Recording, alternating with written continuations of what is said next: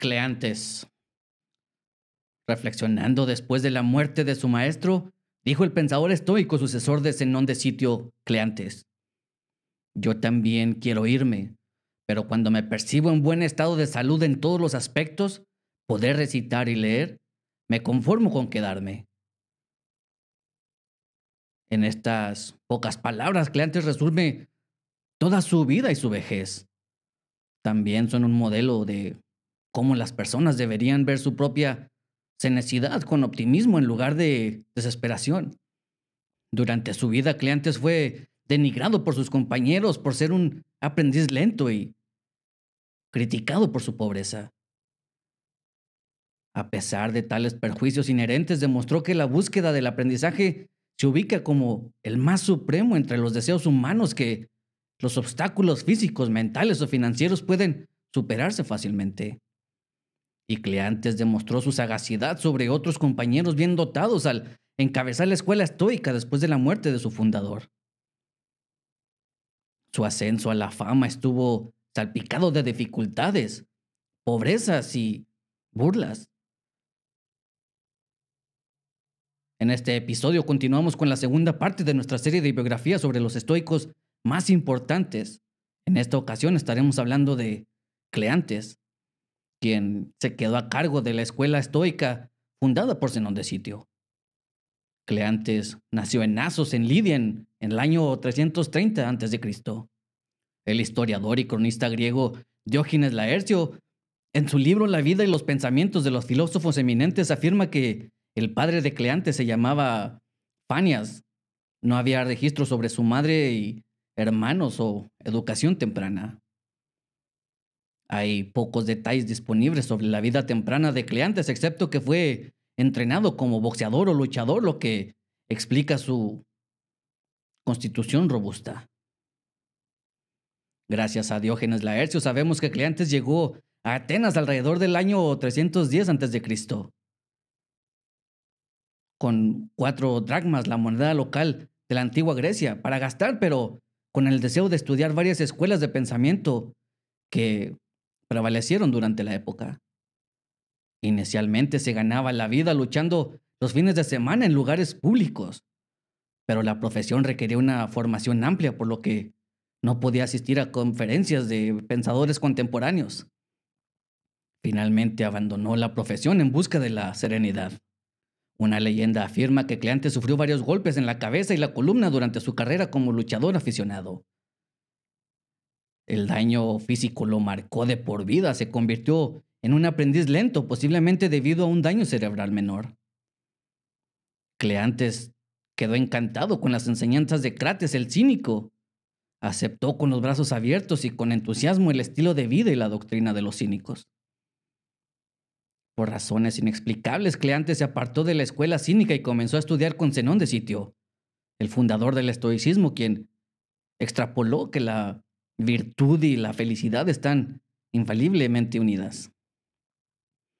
A diferencia de los cínicos, los estoicos aceptaban pago por sus enseñanzas. Ansioso por estudiar con un maestro de renombre, Cleantes se acercó a Zenón de Sitio, quien quedó impresionado por el ímpetu del joven por estudiar psicología y los pensamientos. Zenón lo aceptó como alumno por una tarifa de un óvulos, una moneda de plata de la antigua Grecia. Este era su precio por mes, de conformidad con la tradición estoica de aceptar el pago por la enseñanza. Otros estudiantes de Zenón venían de familias ricas y aristócratas. Se habían unido a la Estoa, la escuela fundada por Zenón, por razones puramente personales, ya que la oratoria y la filosofía estaban de moda en la época. Los pensadores fueron venerados en todo Grecia. Cleantes, siendo pobre, se destacaba entre el grupo de élite bien vestido que se burlaba de él por sus gestos y trabajos rústicos. Durante el día, Cleantes estudió asiduamente con Zenón y se convirtió en un importante defensor del estoicismo para disgusto de sus compañeros. Por la noche, tomaba trabajos ocasionales como ayudar a un jardinero o sacar agua de un pozo y moler granos para preparar comida para un vendedor de comida. Sus compañeros de clase pronto comenzaron a reprenderlo por un trabajo tan servil, etiquetándolo con nombres y apodos ofensivos y cosas peores. Cleantes se enfrentó a sus calumniadores con respuestas sinceras cuando otros estudiantes lo llamaban asno por su duro trabajo. Cleantes replicó, sí, sí soy un asno, porque solo yo puedo soportar la carga de las enseñanzas de Zenón porque requiere una espalda fuerte. Un compañero de estudios una vez reprendió a Cleantes por su comportamiento supino y servil. Cleantes respondió diciendo, no puedo permitirme errores. Para enfatizar su punto de, que sus estudios con Zenón se basaron en el mérito y no en el dinero.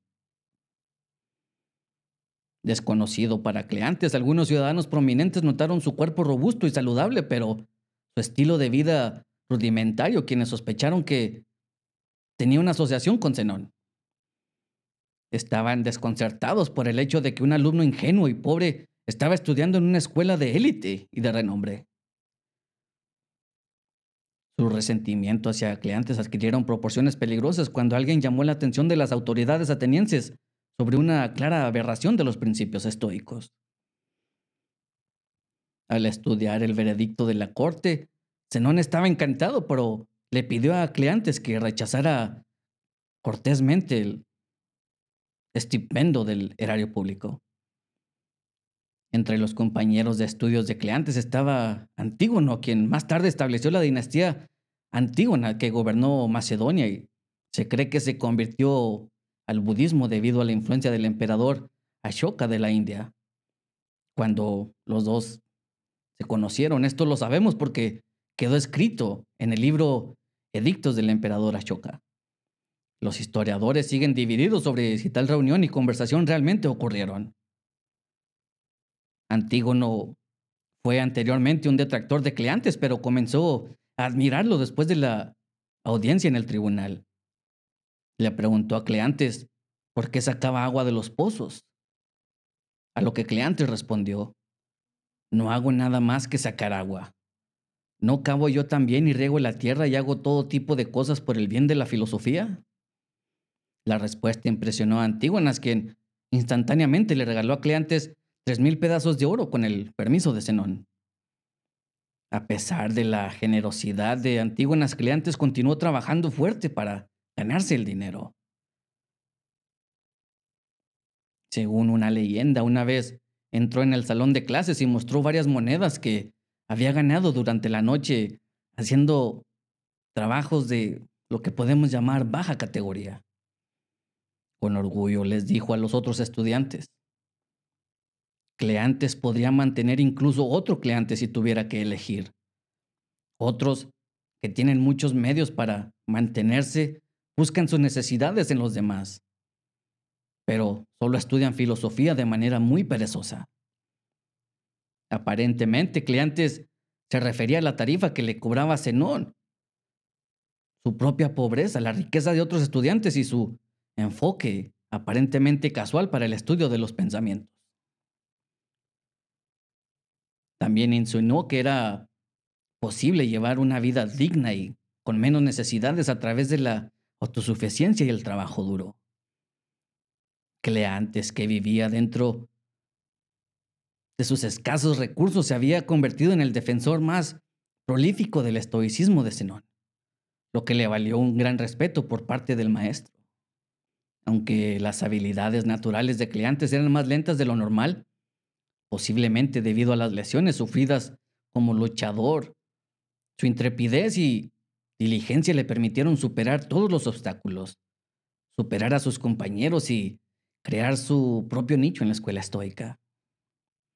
Cleantes estudió con Zenón de Sitio durante unos 19 años, hasta que el maestro falleció en el año 262 a.C. La muerte de Zenón estuvo llena de acontecimientos. Después de tropezar en la escuela y lastimarse un dedo del pie, el viejo maestro no pudo ponerse de pie. Cleantes fue a ayudar a Zenón, pero fue rechazado. Se dice que Zenón golpeó el suelo con el puño y pronunció algunas palabras sobre su muerte, según registros no necesariamente verificados. con otros estudiantes mayores que habían dejado de estudiar del estoicismo en busca de actividades, Cleantes fue el claro sucesor. Cleantes era muy respetado en Atenas por su alta moral, trabajo duro y honestidad. Es así que se convirtió en el jefe de la escuela estoica y ampliamente reconocido como su principal propagador. El historiador Diógenes Laercio relata que Cleantes murió debido a una infección en la boca. Según los registros, Cleantes sufría una infección de las encías muy dolorosa y no podía consumir ningún alimento. El dolor era tan insoportable que ninguno de los remedios contemporáneos podía curarlo. Finalmente, Cleantes suplicó a sus médicos que le permitieran volver a su estilo de vida habitual. Cleantes se moría de hambre con la esperanza de que su dolorosa condición de la encías se curara de forma natural. Pero la falta prolongada de alimentos debilitó al maestro, lo que provocó una complicación médica secundaria en el estómago. Las dos dolencias concurrentes resultaron fatales. Cleantes respiró por última vez en el año 230 a.C. después de haber vivido una vida ejemplar. Los atenienses en deuda con Cleantes por sus enseñanzas sobre la moral, la virtud y la felicidad, erigieron su estatua en Asos, su ciudad natal, a expensas del Estado. Dado que la mayoría de las obras de Cleantes han desaparecido a lo largo de los siglos, a los historiadores les resulta difícil identificarlo como con alguna enseñanza en específica. Sin embargo, los trabajos existentes de los filósofos posteriores afirman que Cleantes extrapoló que la moral, la virtud y la felicidad están entrelazadas. Se afirma que enseñó que la felicidad solo se puede lograr a través de una vida virtuosa. Y esto es el principio básico del estoicismo.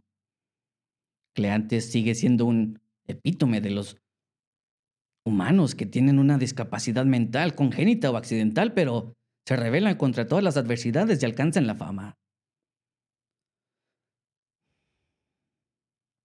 También demostró que la pobreza nunca es un obstáculo para la educación superior la forma en que respondió a los otros estudiantes que denigraban su pobreza y torpeza sirve de ejemplo para que los estudiantes de hoy en día resistan la práctica llamada bullying. Gracias por tu tiempo y atención. Hasta el próximo episodio.